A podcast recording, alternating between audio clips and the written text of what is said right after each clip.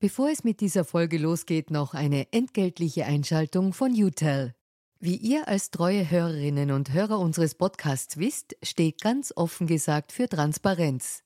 Transparenz, Fairness und Ehrlichkeit sind auch für unseren Werbepartner UTEL sehr wichtig. UTEL bietet Cloud-Telefonie und Rufnummern für Unternehmen und lebt das Wort Fairness wirklich. UTEL will nämlich ihre Kundinnen und Kunden durch Service binden und nicht durch Verträge, also sozusagen der Good Guy unter den Kommunikationsdienstleistern. Weitere Infos findet ihr im Internet. Ihr müsst bei der Suche nur den Namen richtig schreiben. Y, zweimal U, hartes T, dann E und L. UTEL eben. Und warum zwei U im Namen?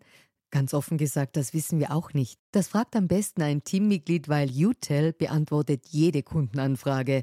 Versprochen. Und jetzt zurück zu ganz offen gesagt.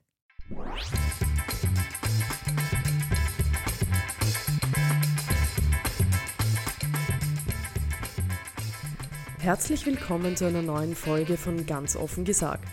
Heute sprechen wir über Rechtspopulismus, also das große Thema die Rattenfänger. Wie verführt man das Volk?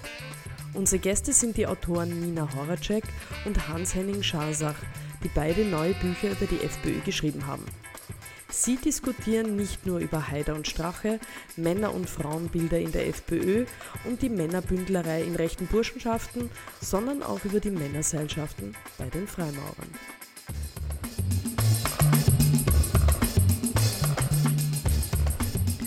Ja, guten Tag, mein Name ist Eva Weißenberger und ich freue mich heute auf ein Gespräch mit Nina Horacek. Hallo. Hallo. Und Hans-Henning Scharsach. Herzlich willkommen. Hallo. Ähm, wie immer lautet die Einstiegsfrage bei ganz offen gesagt, haben Sie irgendwelche parteilichen Engagements im aktuellen Wahlkampf oder hatten Sie diese in der Vergangenheit? Nina? Nein, nie. Gottes Willen, ich habe mich immer von Parteien ferngehalten, so fern als nur irgend möglich. Gut, ähm, wir hätten uns die Frage natürlich auch sparen können, wenn man Journalisten einlädt, dann ist das wahrscheinlich. Trotzdem stellen wir sie immer, um das ganz sauber zu halten und eben gemäß unserem Spruch rein subjektiv dafür völlig transparent. Ja, ähm, wir haben Sie beide hier heute eingeladen, weil Sie eben beide wieder mal ein Buch mit FPÖ-Bezug geschrieben haben. Ähm, Nina, dein aktuelles Buch hast du gemeinsam mit Walter Oetsch verfasst und es heißt Populismus für Anfänger und ist im Westend Verlag erschienen. 2009 hast du schon einmal äh, eine Biografie von Heinz-Christian Strache gemeinsam mit Claudia Reiter, Reiterer veröffentlicht. Äh, und was wir auch immer dazu sagen, ganz offen gesagt, wir kennen einander, äh, seit wir Anfang der Nullerjahre gemeinsam beim Falter gearbeitet haben wo du heute noch Redakteurin bist und der Falter, der jetzt auch einen eigenen Podcast hat seit einer Woche. Ähm, Herr Schasach, Ihr Buch heißt äh, Stille Machtergreifung, Hofer, Strache und die Burschenschaften erschienen bei Gremeier und Scheriau und Sie haben 2012 dann ebenfalls eine Strache-Biografie geschrieben. Das heißt, wir haben hier zwei Experten, die sich wirklich sehr gut mit dem Spitzenkandidaten Heinz-Christian Strache auskennen, aber auch sich eben mit den Mechanismen des Populismus auseinandergesetzt haben, beziehungsweise mit den Strukturen und den Mitarbeitern, in dem Fall weniger Mitarbeiterinnen, der FPÖ. Zum Einstieg möchte ich einen Ausschnitt vorspielen aus einem TV-Duell, das auf Puls 4 gelaufen ist, und zwar zwischen eben Heinz-Christian Strache und der grünen Spitzenkandidatin Ulrike Lunacek, anhand dessen man eben diese rechtspopulistischen ähm, Mechanismen, finde ich, sehr gut analysieren kann. Ihr bisheriger Außenpolitiksprecher, Herr Hübner, musste zurücktreten bzw. wird nicht mehr kandidieren. Er wird nicht mehr kandidieren auf Ihrer Liste wegen antisemitischer Aussagen. Ihre Partei, Herr Strache, das hat das Mauthausen-Komitee erst vor kurzem wieder gezeigt, das sind nicht lauter Einzelfälle von äh, Rechtsextremismus oder Antisemitismus. Das sind ganz viele, wurde hier dokumentiert. Jetzt reden Sie nicht davon, von anderen tun Sie in Ihren eigenen Reihen kehren. Herr Strache? Also, wissen Sie, da sind wir wieder bei den wirklichen Problemen. Und ich möchte auf die zurückkommen, die Frauen in der Gesellschaft wirklich bewegen. Ne? Eine Was Antwort hätte ich auch gern darauf. Gerne, ge gerne. Meine, der Herr Schasach, das Buch, das er jetzt veröffentlicht hat, ich rede äh, wo, vom wo er in der, in der Pressekonferenz hm? von Sexismus nur so äh, ja, bespriest hat, indem er über unsere Landesobfrau äh, Marlene Swarzek hergefallen ist äh, und äh, sie dann als Quotenfrau bezeichnet hat, die nichts zu melden hat und quasi als hübsches Gesicht, das dafür gestellt wird. Also das ist genau das, wo ich sage, da muss man schon sehr hasszerfressen sein, wenn man permanent mit Werfen Sie das jetzt mir vor, Herr Strache? Ja, Werfen ja, Sie hasszerfressen ja, jetzt mir vor? Ja, ja, schon, Dann ersuche ich Sie, das zurückzunehmen. Aber jetzt. Also ich sage jetzt bewusst, Strache, wenn ich mir ansehe, Sie werfen mir jetzt vor, hasszerfressen zu sein. Wenn Sie permanent ein Programm haben, mit allen Mitteln, nur ein Programm, die FPÖ. Es ist gar nicht so leicht, Heinz-Christian Strache zu schneiden, also abzudrehen, weil er immer dann gleich weiterredet und weiterredet und weiterredet. Ähm, aber jetzt ist einmal genug mit diesem Ausschnitt aus dem Puls 4 Wahlduell. Ähm, Nina, ähm, meiner Meinung nach war das jetzt gar nicht Populismus für Anfänger, sondern vielleicht sogar schon Populismus für Fortgeschrittene. Was ist hier passiert? Naja, der Herr Strache hat sehr, sehr schnell, sehr geschickt eine ähm, durchaus sachliche Anmerkung, ähm, einen sachlichen Vorwurf, der auch begründet war von der Frau Lunacek, eben, dass der außenpolitische Sprecher der FPÖ, der Herr Hübner, ähm, bei einer Veranstaltung mit antisemitischen Codes aufgefallen ist, eben dass der, ähm, der Herr Kelsen ähm, auch Kohn geheißen habe, was irgendwie ein ganz klares ähm, antisemitisches Klischee ist und auch dazu falsch ist. Darauf hat der Strache einfach einen totalen Gegenangriff gestartet, auf den die ähm, grüne Politikerin eingestiegen ist und dadurch ähm, hatte er Erfolg. Man muss ja auch sagen, es war ja kein Gegenangriff, sondern eben Sie, Herr Schasach, wurden hier hineingezogen. Sie haben ja mit diesem TV-Duell gar nichts zu tun. Sie haben auch, wie Sie vorher erklärt haben, mit den Grünen nichts zu tun. Wie kommt dann der Herr Schasach als Buchautor, der schon ein Buch natürlich über die FPÖ geschrieben hat, in ein Wahlduell zwischen FPÖ und Grüne hinein? Naja, weil der Strache natürlich zeigen muss, ähm, wir die Guten, also die FPÖ und er vor allem, sind das Opfer einer großen Verschwörung gegen die Freiheitlichen und zu der gehört im Kosmos Strache auch der Herr Schasach, weil der ja auch ähm, die Partei kritisiert.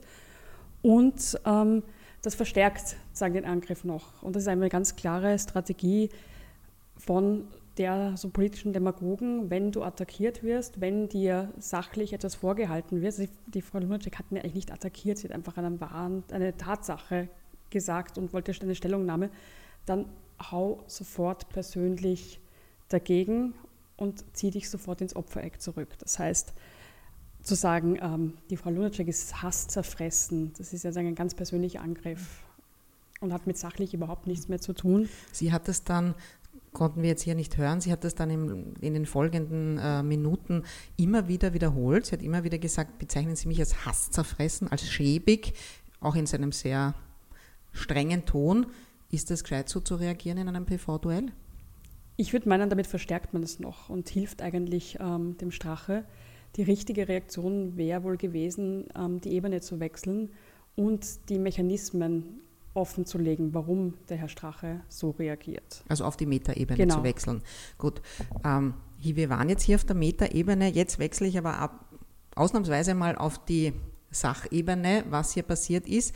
Ähm, normalerweise macht man das natürlich nicht, weil jetzt geben wir dieser Ablenkung, nämlich auf Sie, Herr Schasach, noch mehr Raum. Äh, andererseits, weil Sie heute hier sind, um über Ihr Buch zu sprechen, mache ich es jetzt trotzdem. Ähm, klären wir mal auf, worauf der Herr Strache hier anspielt.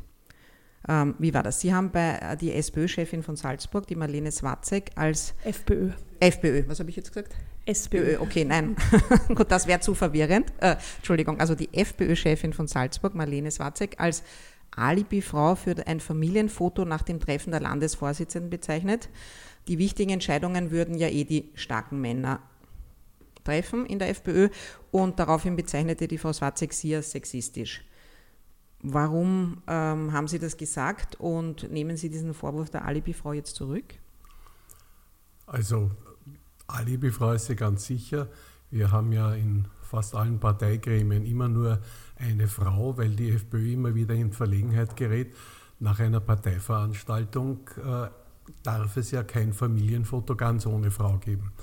Äh, dieser Frauenverachtung in der Freiheitlichen Partei widme ich mich in meinem Buch ganz besonders in einem sehr ausführlichen Kapitel. Und ich habe in meiner Antwort die Frau Swatzek auch konf konfrontiert mit den frauenverachtenden Aussagen, die aus ihrer Partei gekommen sind. Also beispielsweise jener Herr Hübner, der jetzt nicht mehr kandidiert wegen seiner antisemitischen Äußerungen, der hat beispielsweise gesagt, Frauen seien vom Nestbauinstinkt äh, geprägt. Dann suchten sie den Löwenmann, der im Nest sitzen soll, das wolle der aber nicht, denn Alpha-Tiere sind wie im Tierreich polygam und haben den Drang, ihren eigenen Samen weit zu verbreiten. Originalzitat eines Mannes, der also diese Frauenfeindlichkeit in der FPÖ trägt, aber es gibt unzählige solcher Zitate, Frauen, die dienend und verfügbar sein sollen, Brutpflegetrieb, Nestbauinstinkt, Genderwahnsinn, Kampfemanzentum, Radikalfeminismus, die wirre Welt der Frauenpolitik und diese unseligen und unzähligen Hasspostings gegen Frauen, vor allen Dingen gegen weibliche Journalisten auf FPÖ-Seiten. Also das ist eine wirklich frauenfeindliche Partei, das habe ich aufgezeigt und ich habe der Frau Swatzek in einem ausführlichen Schreiben auch äh, geantwortet drauf. Übrigens, der Herr Hofer ist Herausgeber eines Buches, für das er und der Herr Strache einen, Vor einen, ein, ein Vorwort, Vorwort, geschrieben ja. hat. In diesem Buch wird die Frauenfeindlichkeit in nahezu kabarettistischer Form auf die Spitze getrieben. Da wird formuliert, jede Organisation verliere an Ansehen, je höher der Frauenanteil und je bedeutender die von Frauen bekleideten Positionen sind. Also es ist unglaublich, was sich die FPÖ Frauen gegenüber herausnimmt. Und wenn man das als Autor kritisiert, äh, dann wird einem äh, die Frauenfeindlichkeit unterstellt. Das ist übrigens die. Aber Ty darf ich da kurz ja, was ja. einwerfen? Ich finde, dass wir das schon noch ein bisschen vorsichtig sein müssen. Ich teile ähm, die Einschätzung, dass die FPÖ ähm, frauenfeindliche Inhalte hat, dass die FPÖ auch ähm, Mandatare hat, die mit frauenfeindlichen Aussagen auffallen. Ich finde es nur gefährlich, wenn wir Journalistinnen und Journalisten dann anfangen, ähm, Frauen, die in der FPÖ aktiv sind und ähm, als Salzburger Parteichefin ist ja sagen, in einer hohen Funktion aktiv, dann gleich als, sagen, als Alibi-Frauen zu sehen, die eh nur das machen, was die Männer hinter ihnen anschaffen.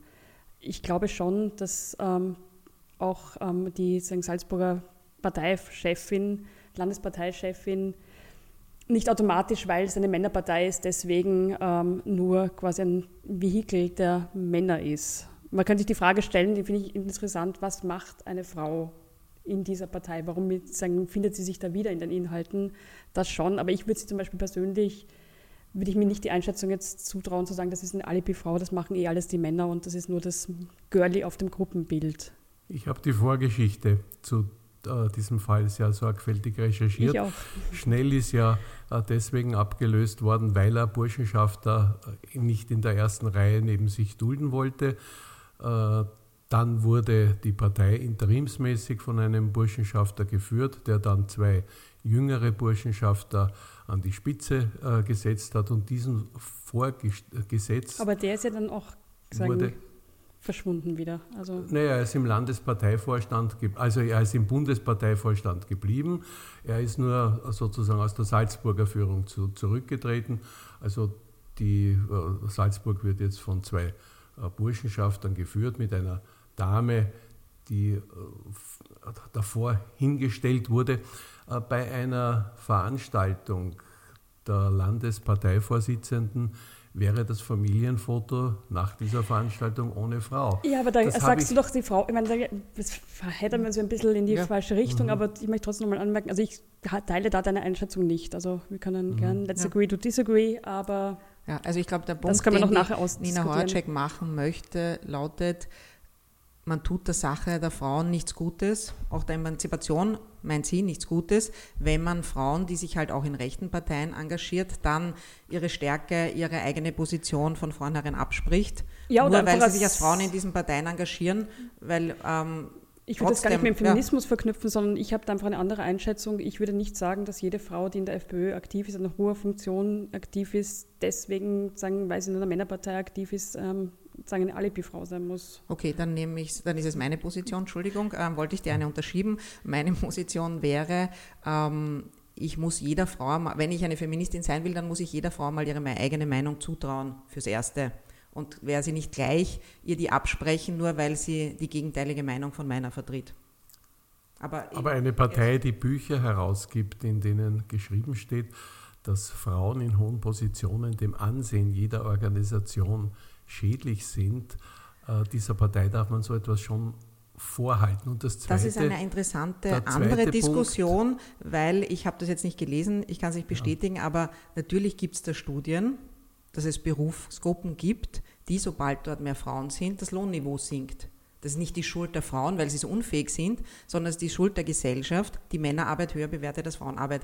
Aber ähm, jetzt haben wir uns in eine feministische Debatte äh, verstrickt ich würde sagen, wir lassen es mal bei diesen unseren drei unterschiedlichen Positionen ich zu dem Thema. Noch ja, bitte. Einen ja. Zusatz äh, anbringen.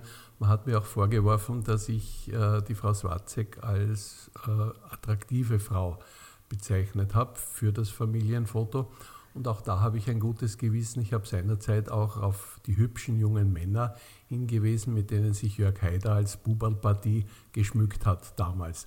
Also ich habe da ein gutes Gewissen und ich glaube einfach, dass ein Autor, der äh, viele, viele Seiten seines Buches äh, dem Frauenthema in der FPÖ widmet, der Frauenfeindlichkeit in der FPÖ widmet, äh, dass bei dem der Vorwurf des Antifeminismus ein bisschen kurios wirkt. Okay.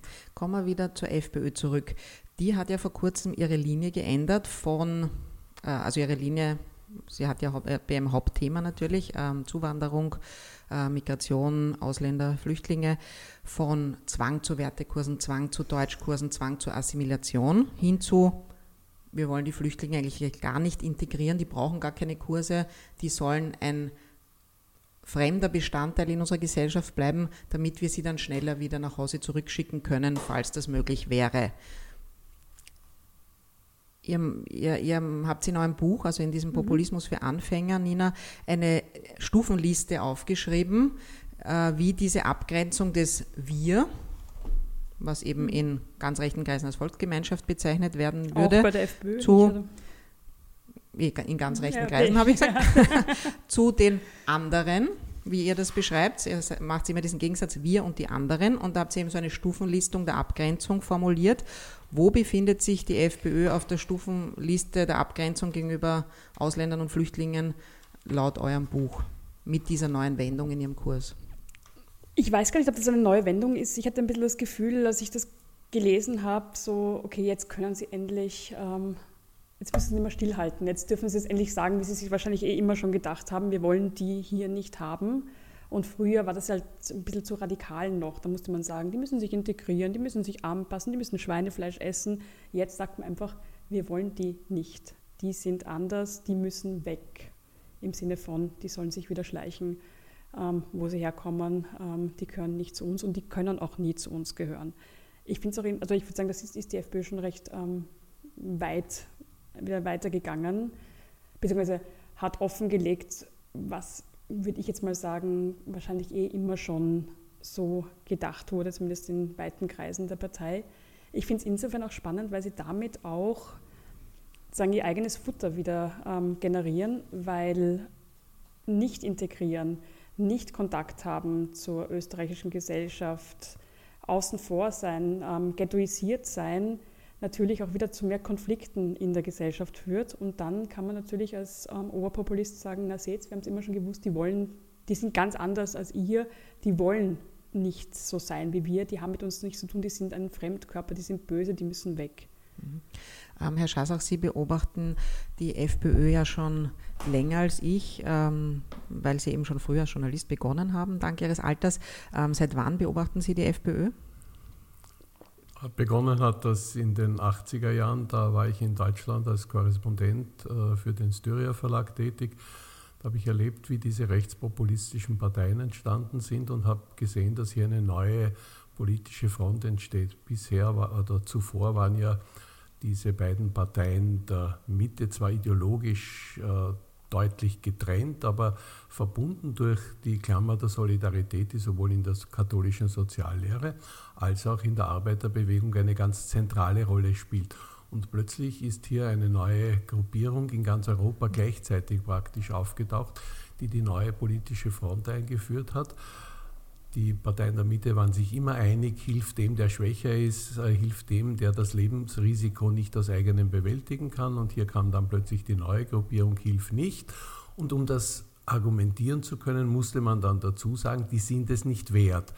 Die sind nur zu faul, in ihren Heimatländern am Wiederaufbau teilzunehmen und so weiter. Meine Frage wäre jetzt eben, weil Sie das schon seit Mitte der 80er Jahre beobachten und dann ja Anfang der 90er wieder nach Österreich zurückgekommen sind und dann eben ähm, die FPÖ unter Jörg Haider sehr stark beobachtet haben. Ähm, teilen Sie die Meinung von der Nina Horacek, dass zwar die Meinung immer da war, aber dass es jetzt eine neue Stufe der, des drastischen Ausdrucks dieser FPÖ-Meinung ist? Äh, oder, oder ist das also eigentlich ich, ich seit Mitte der 80er Jahre so in der FPÖ? Ich halte das für eine marginale Korrektur. Äh, die FPÖ musste sich, nachdem sie äh, auf dies, gerade mit diesen Argumenten von Kurz ziemlich eingeschränkt wurde und musste sich ein bisschen bewegen. Sie hat sich in eine Richtung bewegt, die mich nicht überrascht ich fokussiere natürlich immer wieder auf die Parallelen zum Nationalsozialismus. Äh, da gibt es Höchstgerichtsurteile. Österreichischer Verfassungsgerichtshof hat äh, beispielsweise beim Verbot neonazistischer Gruppierungen seinerzeit festgestellt, dass die Zuwanderung von Nichtdeutschen zu verhindern oder die Abschiebung volksfremder Elemente, das seien zentrale äh, politische äh, Ziele des Nationalsozialismus gewesen. Und mit, diesem, mit dieser Begründung hat man zum Teil neonazistische äh, Gruppierungen verboten. Das findet sich heute wieder. Die Abschiebung, heute heißt es nicht mehr volksfremde Elemente, heute spricht man von Wirtschaftsflüchtlingen oder von illegal hier Aufhältigen. Aber im Prinzip die Ziele sind die gleichen geblieben. Es ist eine Neuauflage. Es ist berechenbar, was bei der FPÖ kommt. Ähm, und Sie sind die Experten, die ähm, das Kommen gesehen haben. Ähm, vielleicht nicht alle Teilnehmer des politischen Diskurses, alle, alle, alle normalen Wählerinnen und Wähler haben das so, haben das so genau kommen sehen. Wenn wir uns anschauen, dass ähm, Anti-Ausländer, sogenannte Anti-Ausländer-Volksbegehren Österreich zuerst von der FPÖ von Anfang der 90er Jahre die Forderungen, die damals erhoben wurden, sind meiner Meinung nach heute weitgehend Mainstream, Mainstream ja. in Österreich. Ähm, das Einzige, äh, was man, und man müsste sozusagen das Wort, also das immer, kommt immer Osteuropa und osteuropäische ähm, Einwanderer oder Arbeiterinnen und Arbeiter kommt halt immer so vor. Wenn man das ersetzt durch Syrer, Araber, Nordafrikaner, dann ähm, würden sehr viele Menschen in Österreich, vielleicht nicht wir drei hier am Tisch, aber abgesehen von uns dreien hier, sehr, sehr viele Menschen in Österreich das heute unterschreiben, diese Forderungen. Sogar solche, die damals bei dem von Ihnen mitinitiierten Lichtermeer am Heldenplatz waren. Das ist eigentlich eine ganz beklemmende Entwicklung, dass Dinge, die in den 80er Jahren und Anfang der 90er Jahre noch als eindeutig neonazistisch vom österreichischen Verfassungsgerichtshof äh, eingestuft wurden, dass die heute ganz normal sind. Das ist aber nicht nur ein Vorwurf an die FPÖ, das ist auch ein Vorwurf an die demokratischen Parteien der Mitte, die eine solche Entwicklung zugelassen haben. Äh, der Verfassungsgerichtshof hat seinerzeit beispielsweise nationalsozialistische Kampfvokabel aufgeführt und hat Parteien deswegen verboten, weil sie diese Vokabeln verwendet haben. Das sind Vokabeln wie Umvolkung, Massenzuwanderung, Minderheit im eigenen Land, Wien verliert seinen mitteleuropäischen Charakter, die sind in, äh, den, in den Urteilsbegründungen des Verfassungsgerichtshofes als nationalsozialistische Propagandaphrasen äh, genannt. Heute ist das ganz, normale, äh, ganz normaler Sprachgebrauch im Wahlkampf und ich glaube nicht, dass man das Parteien der Mitte das hätten zulassen sollen. Ich glaube, dass man gegen diese Entwicklung entschiedener hätte vorgehen müssen. Mhm. Der Herr Schasach hat jetzt eben die Parteien der ehemaligen Mitte oder äh, das werden wir jetzt nicht diskutieren, wer wo genau jetzt steht, auf welchen wie viel Zentimeter oder Meter weg von der Mitte, aber er hat schon vorher erwähnt den ähm, Außenminister Sebastian Kurz, jetzt eben auch ÖVP-Chef und dass diese zumindest äh, leichte, in der, in der Sprache noch drastischere äh, Korrektur der FPÖ noch weiter nach rechts. Ja, daher kommt, dass er sie sehr weit nach rechts gedrängt hat. Ähm, Sebastian Kurz kommt in diesem Buch Populismus für Anfänger aber nicht vor, Nina. Es gibt sogar am Anfang eine Liste der Rechtspopulisten Europas, die die Darsteller dann in diesem Buch sind. Eine sehr übersichtliche. Ähm, wie siehst du das? Ich würde sagen, ist er kein Rechtspopulist ähm, oder ist er doch einer und das wusstet ihr noch nicht, wie ihr das Buch geschrieben habt? Sebastian Schnell, äh, Kurz hat sich schneller verändert, als wir schreiben können. Ähm, als wir dieses Buch geschrieben haben und es ist Anfang August erschienen, hatten wir denn noch nicht so sehr den Eindruck, ich würde ihn jetzt auch nicht als 100% Populisten, der jetzt alle Muster erfüllt, die wir da in diesem Buch aufzählen, bezeichnen, aber es gibt Veränderungen, die ähm, mir doch stark aufgefallen sind.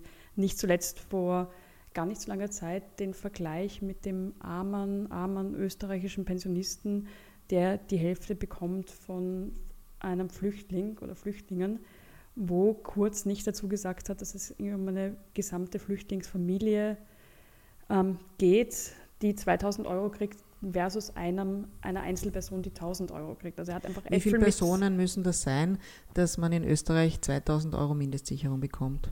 Das müsste ich jetzt kurz nachrechnen, nachdem ich noch nie Mindestsicherung bezogen habe. Aber ähm, um die 900 kriegt einer. Ich Drei bis sagen, vier wahrscheinlich. Naja, vier ja. müssten es schon sein. Das ist halt die Frage, wenn zum Beispiel, ein, es ist immer so, das kann dann noch, also wenn es ein schwerst behindertes Kind zum Beispiel dabei ist, das ähm, 24-Stunden-Pflege braucht, das Beispiel wird ja auch oft genannt, und dann kommt man auf irre Summen und dann fragt man nach und sagt, ja, okay, das ist ein Kind, das kriegt mehr Pflegestufe, ich weiß nicht was, weil es schwerst behindert ist aber Gut, und das sind außerdem das, Fälle, das die, die, also das kann man nicht mal fast als Einzelfälle bezeichnen, weil wir wissen gar nicht, wie viel und ob es überhaupt solche Fälle derzeit gibt, weil diese äh, Beispiele von diesen Flüchtlingsfamilien, die angeblich so wahnsinnig viel Geld bekommen, werden ja nie mit realen Familien belegt. Das heißt, ja, das sind immer theoretische die, Rechnungen über mögliche behinderte Kinder, von denen wir noch gar nichts geben. wissen. Also es, ja. die wird es natürlich auch geben, weil Österreich ja auch ja. Ähm, eine kleine Zahl, aber doch an schwerstens gefährdete Personen direkt ausgeflogen geflogen hat über den Libanon in einem eigenen Programm. Und das sind natürlich, sagen, das sind natürlich auch Familien dabei, die schwerstbehinderte Kinder haben.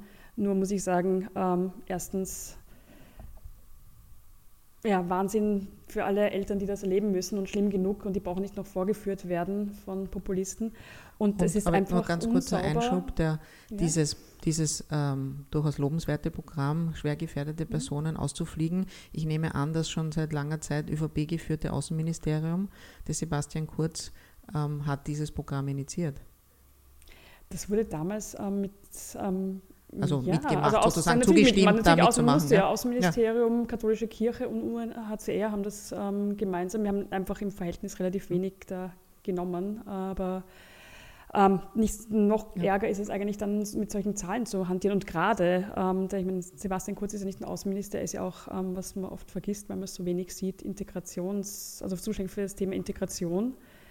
Und gerade er sollte wissen, ähm, wie viel ähm, anerkannte Flüchtlinge, die sich gerade hier integrieren, an Leistungen kriegen, wenn sie eben gerade im Deutschkurs sind, noch nicht im Arbeitsmarkt sind und nicht solche Rechnungen aufstellen. Also das ist schon, der hat sie nicht verrechnet. Das war ganz bewusst den Leuten ähm, zeigen, ihr seid so arm und die sind so gemein und nehmen euch so viel weg. Und das kannten wir bisher eigentlich nur von der FPÖ in der Form. Und das ist schon eine Veränderung. Ähm, wollen Sie was zu Sebastian kurz noch sagen? Äh, eigentlich will ich was äh, zu Strache sagen, der ja äh, seinerzeit auch so eine Rechnung aufgestellt hat, bei der eine Inländerfamilie viel weniger bekommen hat nach Straches Rechnung als die Ausländerfamilie, als die Flüchtlingsfamilie. Äh, in Wirklichkeit haben die Zahlen nicht gestimmt, aber was für Strache eben typisch war, die Quelle des Ganzen war ein Flugblatt der AfP, also der Hardcore-Nazis in Österreich. Äh, Strache hat ungeprüft Zahlen der Nazis übernommen. Aber da, ich meine, es geht ihm auch nicht darum, die zu prüfen. Es ging ihm nur darum, dass sagen, ah, ja, auf Facebook seine ähm, Freunde, ja. dass ich denken, wow, schon wieder ist uns was weggenommen worden. Also da geht's ich glaube, heutzutage muss man keine Zahlen von Nazis mehr übernehmen. Nein. Die erfindet man einfach selbst, ähm, macht das mit einer schnellen App ein, ein ein Aber Kurzvideo ich, ich, oder was auch immer, ein Meme und dann jagt man es raus ins Netz. Das ist gar nicht mehr notwendig ich würde noch ein kleines bisschen was aus der eigenen Erfahrung anhängen. Meine Lebensgefährtin und ich, wir betreuen eine Flüchtlingsfamilie. Äh, die sind angewiesen auf Mindestsicherung oder waren es zumindest. Mittlerweile äh, ist er in einer, in einer festen Arbeit. Äh, man kann sich das gar nicht vorstellen. Man kann hier Österreicher und Flüchtlinge nicht vergleichen. Das ist eine Familie mit zwei Kindern. Sie sind anerkannt als Flüchtlinge. Sie haben also den Status, er darf arbeiten. Nur, die hatten eine Wohnung, die haben sie verhältnismäßig eine preiswerte Wohnung bekommen, aber Familie mit zwei Kindern, keine äh, Waschmaschine beispielsweise, kein Kühlschrank. Äh, sie, konnten, sie haben zwar für das äh, Glas, für die Flasche Limonade im Supermarkt dasselbe gezahlt äh, wie Österreicher, aber sie hatten dann zu Hause kein Kaffeeheferl oder kein Glas stehen, wo sie es einfüllen konnten und so weiter. Also wir haben dieser Familie geholfen. Dann kam das nächste äh, Problem. Im Bezirk Braunau bekommt man, hat man keine Chance auf einen Arbeitsplatz, wenn man nicht motorisiert ist und wohin kommt. Wir haben denen ein kleines Auto sozusagen vorfinanziert, dass die jetzt brav in kleinen Raten zurückzahlen und so weiter. Also man kann sich gar nicht vorstellen, als Österreicher, der hier lebt und der hier etabliert ist, eine eingerichtete Wohnung hat, welche Probleme eine Flüchtlingsfamilie hier zu bewältigen hat. Das haben Sie jetzt nicht erwähnt, weil es vielleicht in Ihrem Fall oder in Ihrem Bezirk nicht so dramatisch ist. In Wien kommt noch dazu, dass man als Flüchtlingsfamilie viel schwieriger überhaupt eine Wohnung findet, weil die Vermieter einen halt nicht wollen. Ich kann mir das sehr gut vorstellen, ja. Also, ähm, schauen wir mal ein bisschen nach Deutschland. Ähm, Sie haben als Korrespondent in Deutschland gelebt in den 80er Jahren. Ähm, du, Nina, warst jetzt gerade bei ein paar Auftritten in Deutschland, um dein Buch zu bewerben. Wie, wie kann man die AfD mit der FPÖ vergleichen? Ähm, sie, wie ich in dem Buch nachgelesen habe, ähm, benutzen sie dieselben Mechanismen sozusagen, dieselben Techniken, um das Wir von den anderen abzugrenzen. Ähm, sie sind aber in der Organisation zum Beispiel nicht so geschickt und äh, auch das Führungspersonal ist äh, nicht sehr medial gewandt, wenn man da manche Auftritte beobachtet. Äh, wie, wie siehst du das? Ähm, wie erfolgreich wird die AfD bei den deutschen Wahlen sein? Ich würde die AfD mal als eine Art von Azubis der FPÖ bezeichnen. Die lernen ganz, ganz brav von den Freiheitlichen und die kriegen auch Entwicklungshilfe aus Österreich die Frau Weidel und der Herr Gauland waren ja auch im Frühsommer in Wien im Parlament bei der FPÖ, haben Hofer getroffen, Kickel getroffen, Strache getroffen.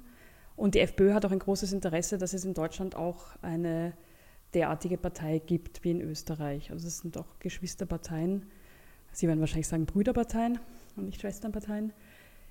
Ich glaube, dass die AfD durchaus ein Potenzial hat. Wir begründen das im Buch auch recht klar, warum das so ist. Was der AfD noch fehlt, ist eine, eine charismatische Führerfigur. Und es stimmt, es ist chaotisch, aber die Partei ist wahnsinnig jung im Vergleich zur FPÖ. Die FPÖ ist ja eigentlich eine Altpartei.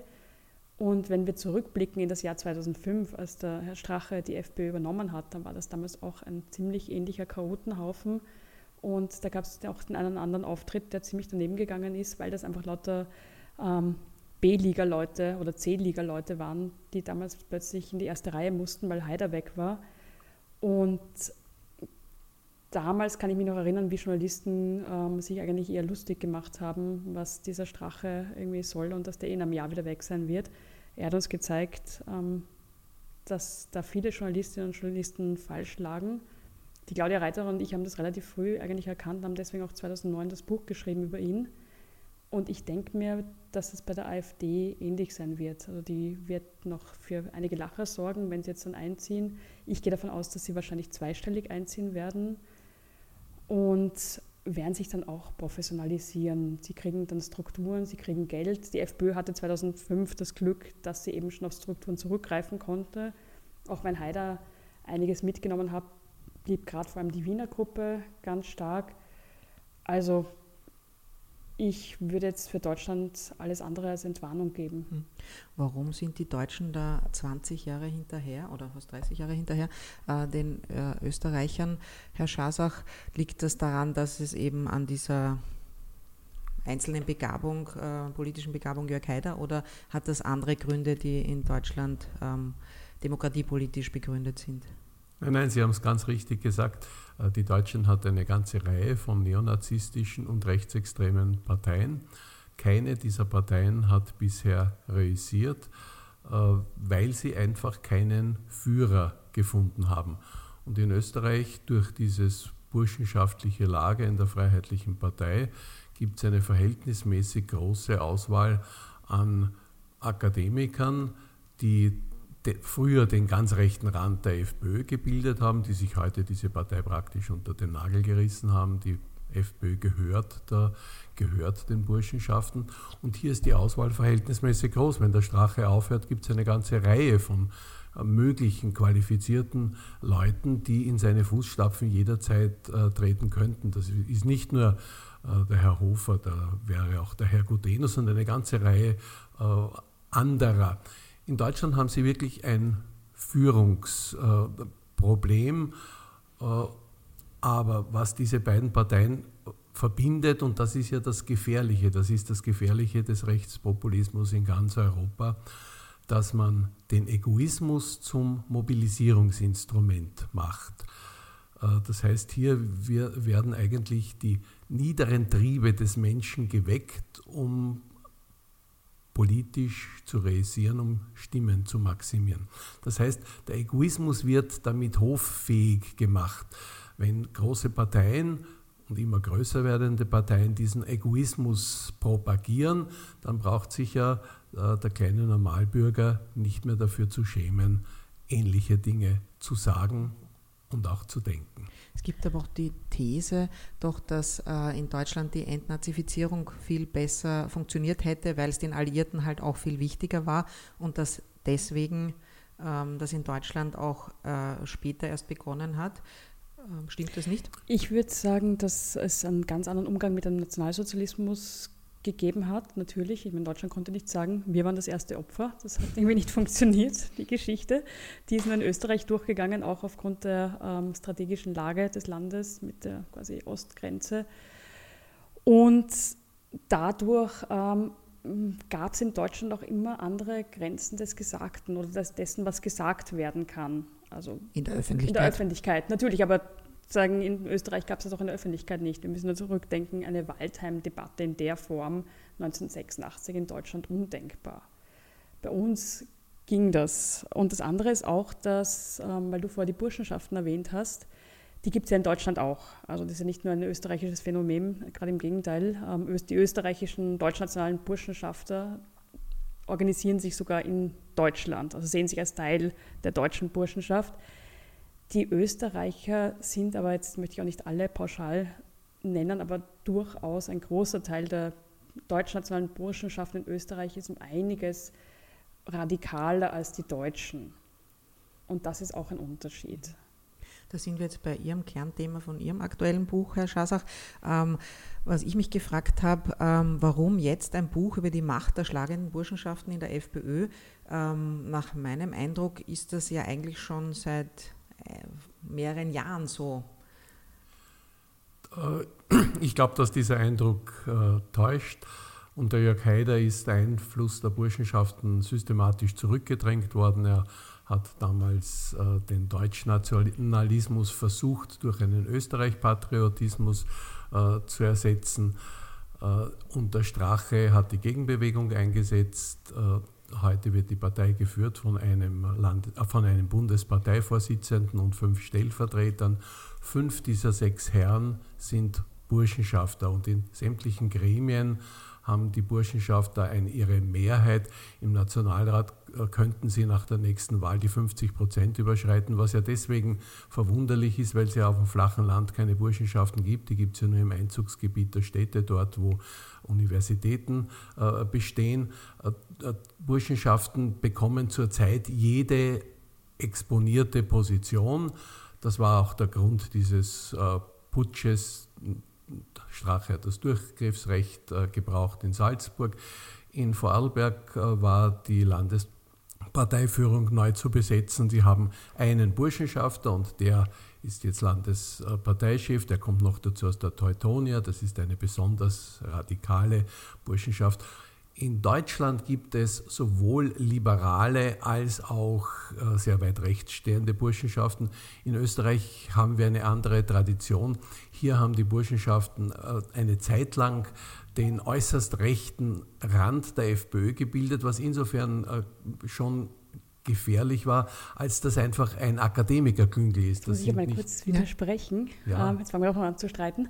Ähm, ja. In Teilen muss ich dir widersprechen. Das eine ist, ähm, es stimmt, Haider hat, ähm, Haider selber, war ja selber Burschenschafter, Deutschnationaler, ja. und hat schon probiert, und es ist auch teilweise gelungen, ähm, die Burschenschafter in den Hintergrund zu geben. Aber er hat sie nicht, also nicht ich, weder aus, ähm, weil er die so furchtbar fand, sondern einfach, weil die mit ihren zerschnittenen Gesichtern einfach nicht sehr fesch waren. Also nicht und er in die kannte, Auslage gestellt, aber genau, nicht entmachtet. Nicht, also und natürlich so weit entmachtet, dass er die Macht hat. Das ist in, sagen, in Wien am wenigsten gelungen. Ähm, Wien war, und da kommt auch der Strache her, Wien war immer ganz klar ähm, mit den Burschenschaften organisiert. In Wien haben die, die, die schlagenden Verbindungen in der Wiener FPÖ, wie auch zum Beispiel in Oberösterreich, immer eine ganz, ganz starke Rolle gespielt. In anderen Bundesländern waren die nicht mehr so weit vorne. Genauso wie der, sagen, der, die Aufgabe des deutschen Nationalismus ähm, vom Haider natürlich auch ein strategischer Zug war, weil mit Österreich ist Teil Deutschlands kannst du in Österreich keine 30 Prozent kriegen, die er haben wollte. Ähm, wo man gesehen hat, dass dieser Einfluss der Burschenschaften wirklich noch stark ist in der FPÖ, war im Jahr 2000, wenn man sich zum Beispiel die Kabinette angeschaut hat in der Regierung, die Regierungsbeteiligung, die Mitarbeiter, wer wurde dann in den Ministerien, wen haben sie in die Ministerien geholt, Plötzlich gab es, gerade zum Beispiel im Verkehrsministerium, eine unglaubliche Anzahl an äh, Mitgliedern deutschnationaler schlagender Verbindungen, die in hohe Positionen geholt wurden. Also die waren auch unterm Haider in der FPÖ. Beim Strache sind sie vielleicht stärker jetzt wieder nach, oder sind sie natürlich wieder stärker in den Vordergrund gekommen, weil die anderen weg waren. Also das würde ich sagen, ist ganz Ich sehe es nur im Detail ein bisschen anders. Äh, unter Jörg Haider hat der Anteil der Burschenschaft im Parlament knapp über 10 Prozent ausgemacht. Nach der kommenden Wahl haben wir alle Chancen, dass die FPÖ mehr als 50 Prozent ihrer Parlamentarier aus dem burschenschaftlichen Milieu kommen. Haider hat sich öffentlich vertreten lassen von seiner hübschen Buberlpartie, äh, über die wir Journalisten uns ja damals lustig gemacht haben, weil wir gewusst haben, dass das nicht die wirklichen Politiker sind, sondern dass das äh, hübsche junge Männer sind. ja, aber das, das ist ja genau diese Strategie mit, ja, ähm, wir stellen die Fashion nach aber vorne, Strache, aber die... Aber Strache hat diese erste Reihe ausgetauscht. Strache hat diese Buberlpartie durch eine Burschenpartie ersetzt. Die, die, die Buberlpartie war weg. Ich meine, die sind gegangen und der Strache ist mit seinen Burschenschafterfreunden übrig geblieben. Und der Strache, und der Strache ja. hat, hatten Buberl keine Chance. Es gibt doch keine Bubeln. Also in der also, ja. einmal ganz kurz, also bevor wir uns da verlieren, nur sagen, die Bubelpartie hat die FPÖ gemeinsam mit Jörg Haider in Richtung BZÖ-Abspaltung verlassen. Oder ist wieder krasser schon vorher gegangen? Ja. Aber schau dir an, Oberösterreich, mhm. äh, sämtliche Regierungsmitglieder in Oberösterreich sind Burschenschafter. Äh, der, aber überleg mal, wer vorher in Oberösterreich ähm, FPÖ-Chef war. Ich meine, wie hat der geheißen? Der, wisst ihr das noch? Der auch ein klassischer. Achert? Achert, genau. Klassischer Burschenschafter und, also, oder Herbert Haupt ist sogar mit seinem Burschen, mit seinem Deckel beim Begräbnis vom Haider gestanden. Also, gut. ja. Gut, gut. Ähm, äh, ich möchte, sie waren ähm, da und sie sind immer noch gut. da. Ähm, sie sind da. Ähm, warum äh, sich schlagende Burschenschaften natürlich, ähm, warum Sie beide sich für die interessieren und warum sich die unterscheiden von anderen Männerbünden ist klar durch die fehlende Abgrenzung zum Rechtsextremismus. Das müssen wir in dieser Runde ja nicht diskutieren. Ich habe eine andere Frage. Ähm, ich stehe ja wie die meisten Frauen Männerbünden prinzipiell etwas skeptisch gegenüber. Wie ist das bei dir? Ja, natürlich. Ja. Also. Wie sehen Sie das? Weil Sie sich gar so mit den Burschenschaften beschäftigen? Ich stehe äh, Männerbünden grundsätzlich auch skeptisch äh, gegenüber, äh, muss aber trotzdem sagen, ich bin Freimaurer weil ich hier in der Güterabwägung einfach mehr Positives sehe. Die Freimaurerei ist ein Bund, der nach dem Grundsatz lebt, tue Gutes und rede nicht darüber. Hier wird so viel Positives. Äh, Aber warum getan. tue Gutes und schließe die eine Hälfte der Menschheit aus? Das ist mir ein da, Rätsel. Das habe ich in mehreren, wir nennen das nicht Vorträge, sondern Baustücken. Beziehungsweise tue Gutes und munkle. Ja. Entschuldigung, was sind, was sind, was sind äh, Baustücke? Entschuldigung, das habe ich jetzt nicht verstanden. Das sind Vorträge. Also das, ist das, Wesen, also, das ist das Wesen der ah, Freimaurerei, dass das gestandene Männer sind, die es in ihrem Beruf schon äh, zu etwas gebracht haben müssen, die also nicht beitreten dürfen, um irgendwie Protektion in Anspruch nehmen zu können. Das sind erfolgreiche gestandene Männer im Durchschnitt, die einen Abend der Woche opfern dafür, sich ein Baustück über Ethik anzuhören. Also einen Vortrag, in dem es immer irgendwo über freimaurerische Ethik geht. Unsere Formen sind natürlich aus einer anderen Zeit. Das klingt alles ein bisschen überholt, aber äh, wir bauen an der Menschenliebe. Also die Menschenliebe ist für uns das Allerwichtigste und wir versprechen uns auch jeweils in die Hand hinein, für die kommende Woche sozusagen unseren Grundsätzen treu äh, zu bleiben. Und ähm, was, also das interessiert mich jetzt, machen das dann Ihre, wie nennt man das, Brüder oder so, äh, den Leuten, die Sie das in die Hand hinein versprechen, beobachten Sie das dann, wenn werden ja ein paar hundert sein in Wien vielleicht, ich weiß es nicht. Ähm, wenn die alle an der Menschenliebe bauen würden, dann wäre ja Wien ein ganz anderer Ort.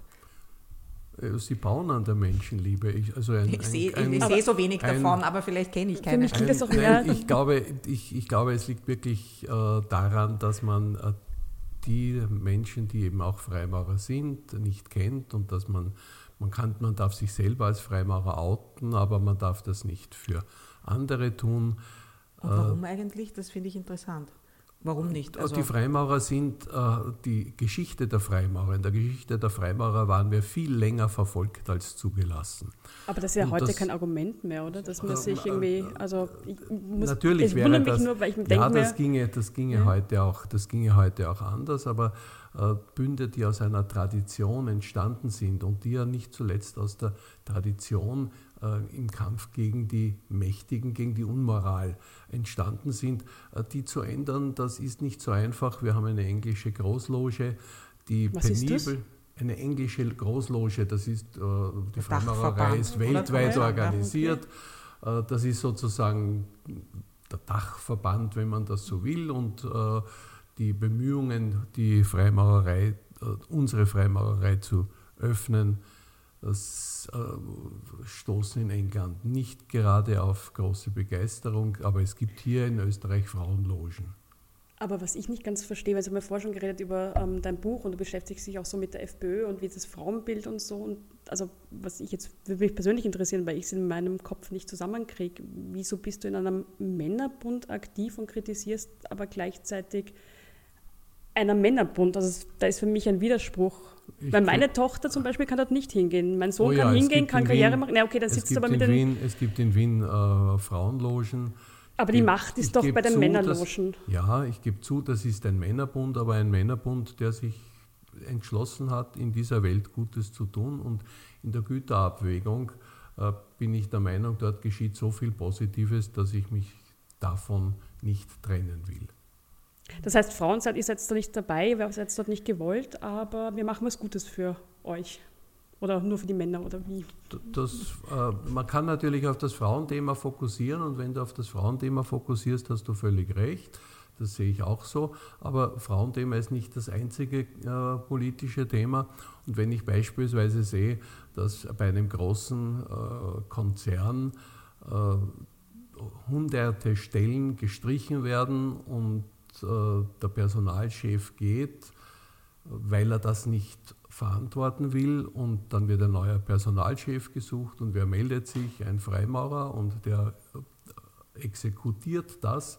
Aber es wird jeder erst dann gekündigt, äh, wenn er den neuen Job gefunden hat und er bemüht sich für jeden einen passenden Job zu finden, was in seiner Position verhältnismäßig einfach ist.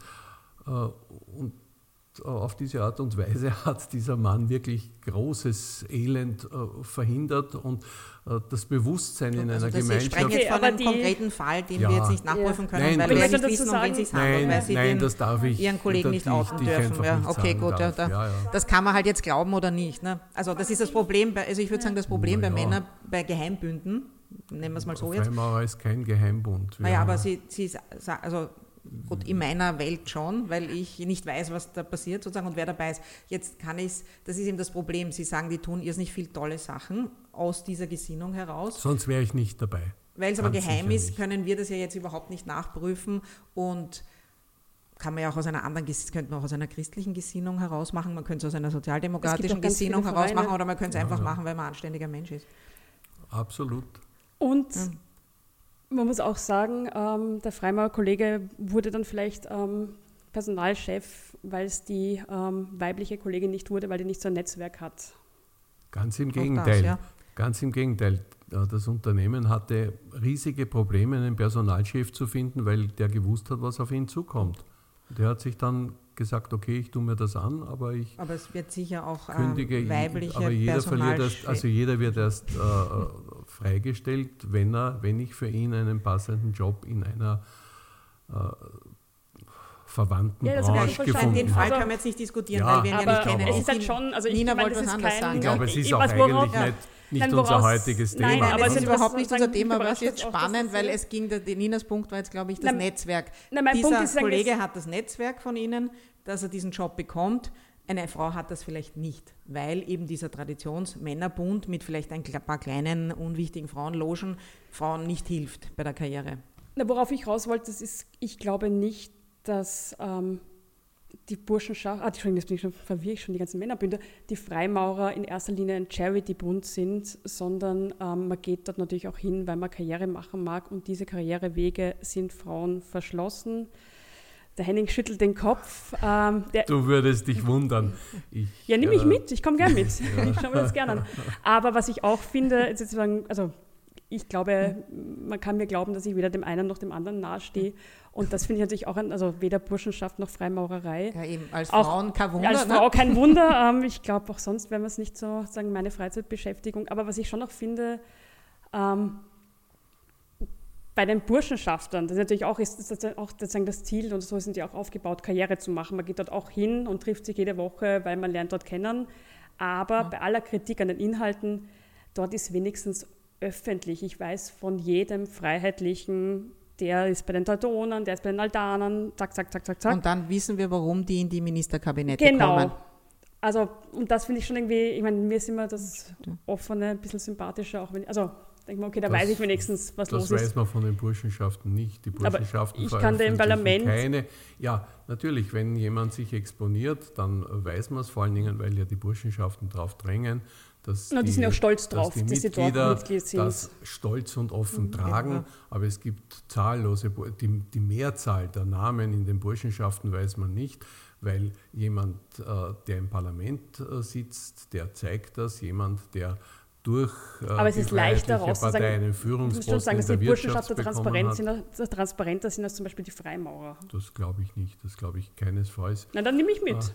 Das, Ich war schon, ich war schon irgendwie, in der Burschenschaft der Bude war ich schon. Ähm, ich komme gern mit. Mein es Geschlecht gibt kann ich nicht gemischte ändern. Logen und es gibt eine Frauenloge. Nein, die mag ich nicht. Da, naja, Weil der wird ja Ich nicht mag so dorthin, wo es wichtig eben, ist. Weil eben durchaus, ohne das Ja, gelesen zu aber- haben, da kommen wir wieder zum Anfang, ähm, ich glaube, sobald die Frauen in der Loge sind, wir kommen vom Thema vom Ab, genau. Man hat Deswegen- selten wen da ja. sitzen, mit dem man drüber reden kann. kann. Ja, eben. das Deswegen ist war jetzt sehr, sehr interessant.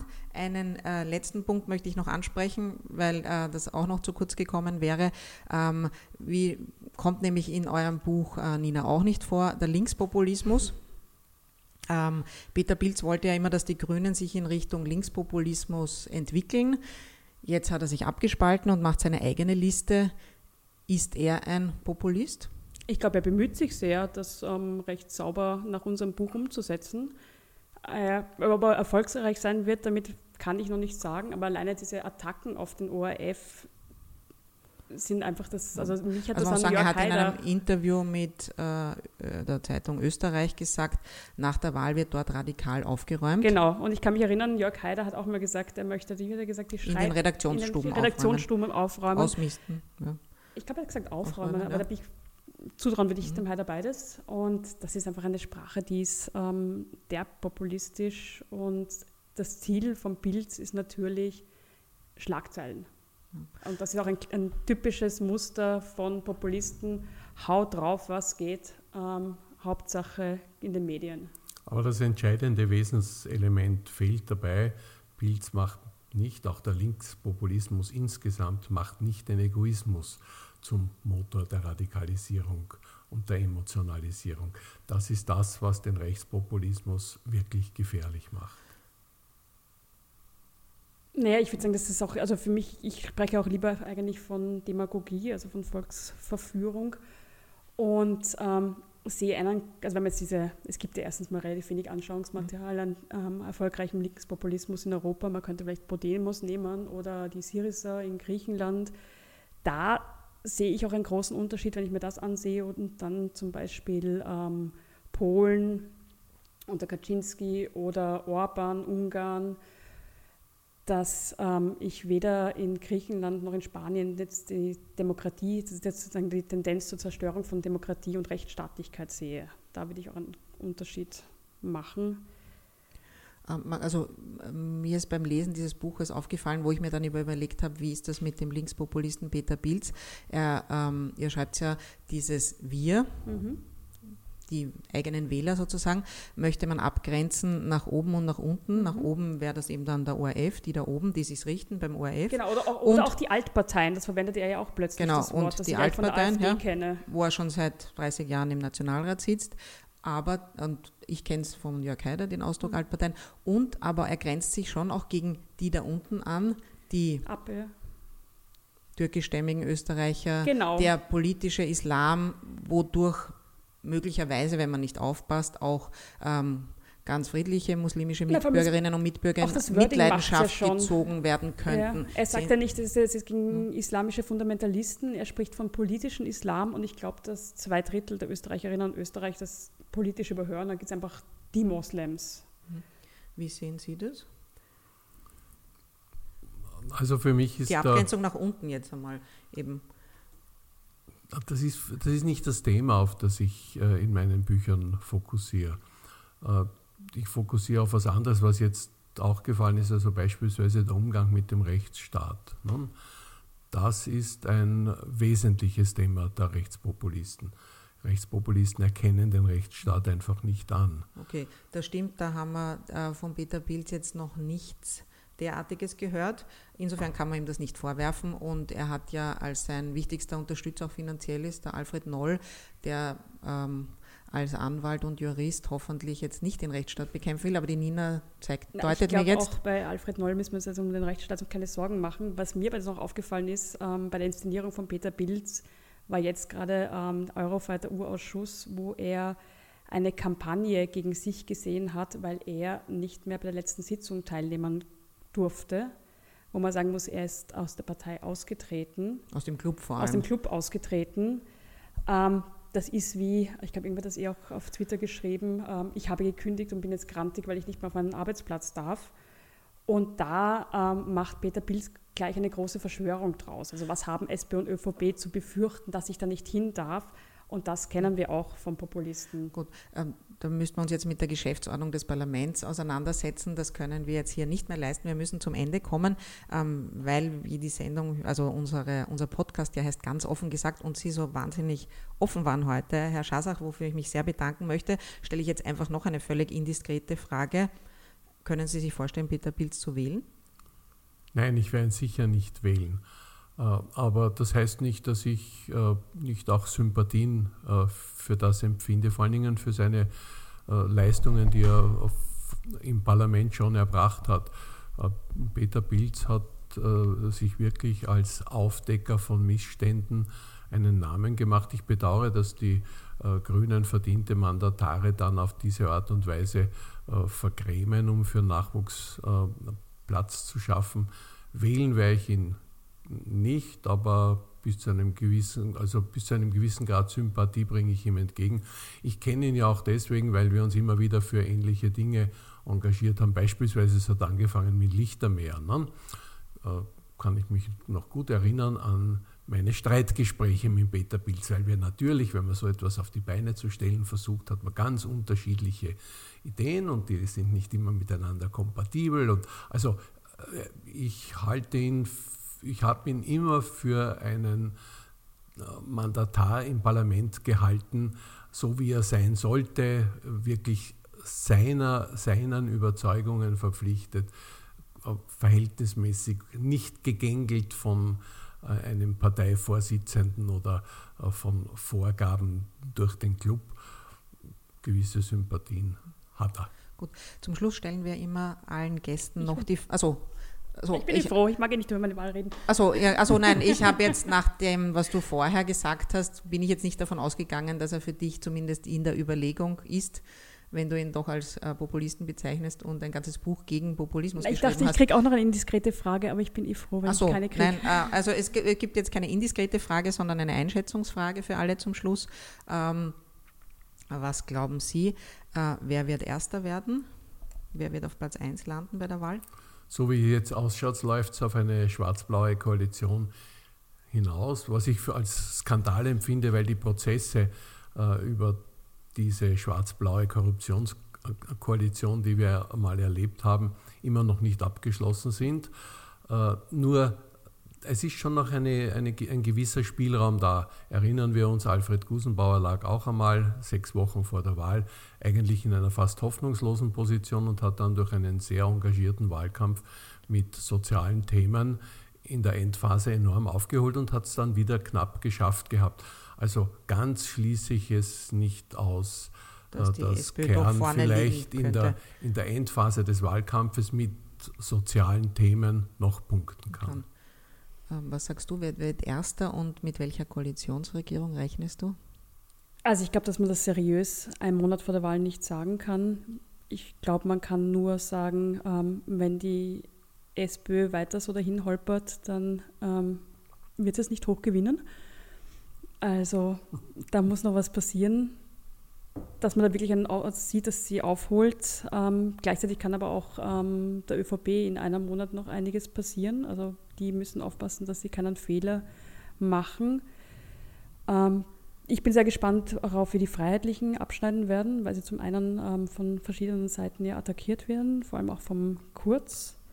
Andererseits ist mir aufgefallen, dass sie die Freiheitlichen auch über den Sommer hindurch, obwohl sie eigentlich nicht präsent waren, Strache kam so gut wie gar nicht vor, in den Umfragen nur marginal gefallen sind. Also ich glaube, Parteien wie die Grünen wären glücklich, wenn sie einen Monat, zwei Monate nichts machen und auf 20 Prozent liegen. Gut, das haben sie früher gemacht. Da waren sie zwar nicht bei 20 Prozent, aber sie hatten gute Zeiten in den Zeiten, wo der Bundesparteisprecher oder wie der heißt, der Bundessprecher von der Bellen wenig gesagt hat. Genau. Gut, wir kommen äh, zum Ende. Vielen Dank fürs Kommen. Herr Schasach, vielen Dank fürs Kommen, Nina.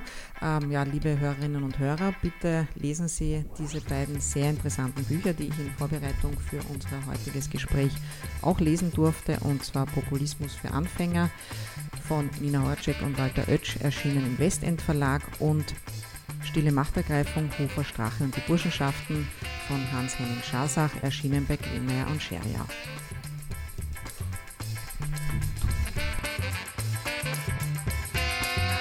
Vielen Dank fürs Zuhören. Folgt uns auf Twitter, Facebook, liked uns, wenn euch der Podcast gefällt, schickt uns Anregungen und Korrekturen. Bis zum nächsten Mal bei Ganz offen gesagt.